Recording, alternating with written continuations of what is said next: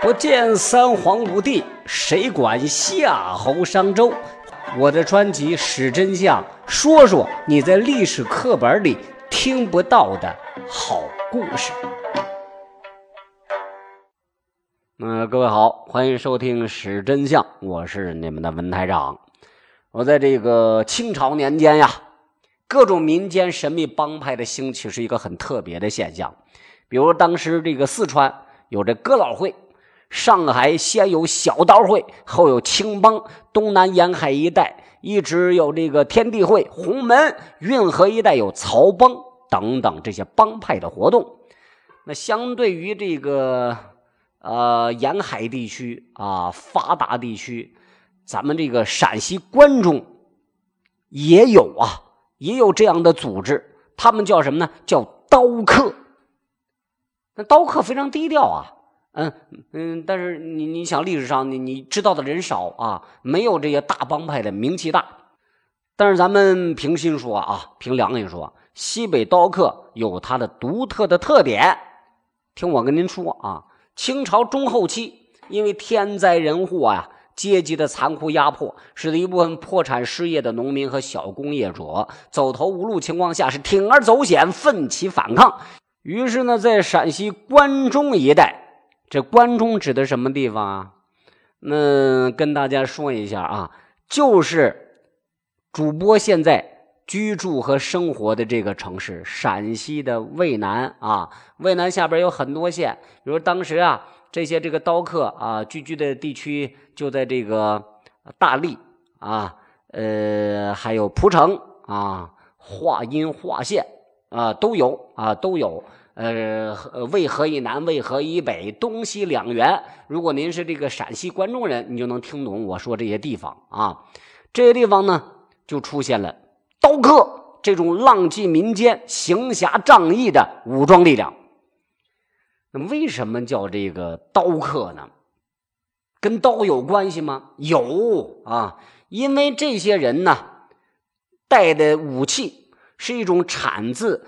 咱们陕西临潼关山镇的关山刀子，这种刀呢，长约三尺，也就是一米来长，宽两寸，形制特别，极为锋利，拿这砍人，那那绝逼是是利器啊！所以这个人民群众就把这些人叫做刀客。清朝啊，曾多次清剿刀客，但是越剿越多。到了光绪、宣统年间，刀客是遍布关中一带，每县都有刀客。说到这儿，咱们得说一下啊，咱们知识分子，当时的知识分子对这个关中刀客啊，还颇为推崇，甚至还非常羡慕啊。呃，也写了很多这个关于刀客的一些小说。您这里正在收听的是文台。台长的是真相。关中刀客是秉承了什么呢？秦汉以来，关中侠客崇尚自由、嫉恶如仇、行侠仗义的传统，言必信，是行必果，坚守自己的承诺，不为金钱所动，甚至不惜自己的性命，为遭受乡村土豪鱼肉欺凌的柔弱百姓抱打不平，拔刀相助，而且不要什么物质代价，完事儿呢，只要请吃一顿饭就行了。啊，这是这个小说里描述，但是我想呢，你说这个能拿起刀来啊，然后说杀富济贫，对呀，那你只剩下这个抢劫这个富人了，那穷人都已经没啥抢了，你抢了富人，你为了这个，嗯，为了什么呢？为了就是标榜你，对不对？你见了穷人给上仨瓜俩枣的也很正常。你如果说要把它提升在这种这个。拔拔刀相助呀，抱打不平，嗯，我觉得说的有点过了啊，那还不是为了讨生活嘛啊，呃，但是在当时，据说关中刀客那就是这个清朝中后期关中普通百姓盼望这个社会公平正义的化身了，大家都觉得这个要让刀客强大起来啊，能最后能能怎么样？到了这个。呃，后来也也没怎么样啊。呃，后来这个刀客呢，使用的武器都不仅仅是这个刀子了啊，夹杂有少数的枪支。那他们除了这个打家劫舍之外呢，干嘛呢？刀客们啊，就是呃成帮结伙的，干嘛呢？贩运私盐，还有私茶，或者给这个长途贩运的商家当保镖，也有这个开赌场抽水的啊。他们靠这些手段获得了钱财，共同享用来维持生活。我刚都说过了嘛，还是这个为了谋生嘛啊。尽管这个官府。把他们误为盗匪、有民，就是这个不好的人，刁民，下令严加惩办。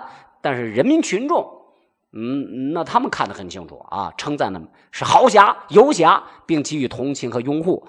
说一个人，说一个人，近代史上非常有名、赫赫有名的啊，弄过这个蒋介石的啊，蒋先生的啊，谁呀？杨虎城，杨虎城。就是主播现在生活的这个城市陕西渭南人杨虎城，他早年就是刀客出身，后来就走上了反清革命的道路，成为陕西刀客的一面旗帜，是主政一方。后来呢，他就联合这个东北那个少帅嘛，就整了一出西安事变，影响巨大呀。关中的这个刀客，在关中社会变迁的重大历史时刻发挥了重要作用。在陕西辛亥革命当中，大批的刀客参加了革命，成为陕西光复的一支重要力量。好了，今天就到这儿，咱们下期节目再会。欢迎订阅，欢迎转发，谢谢。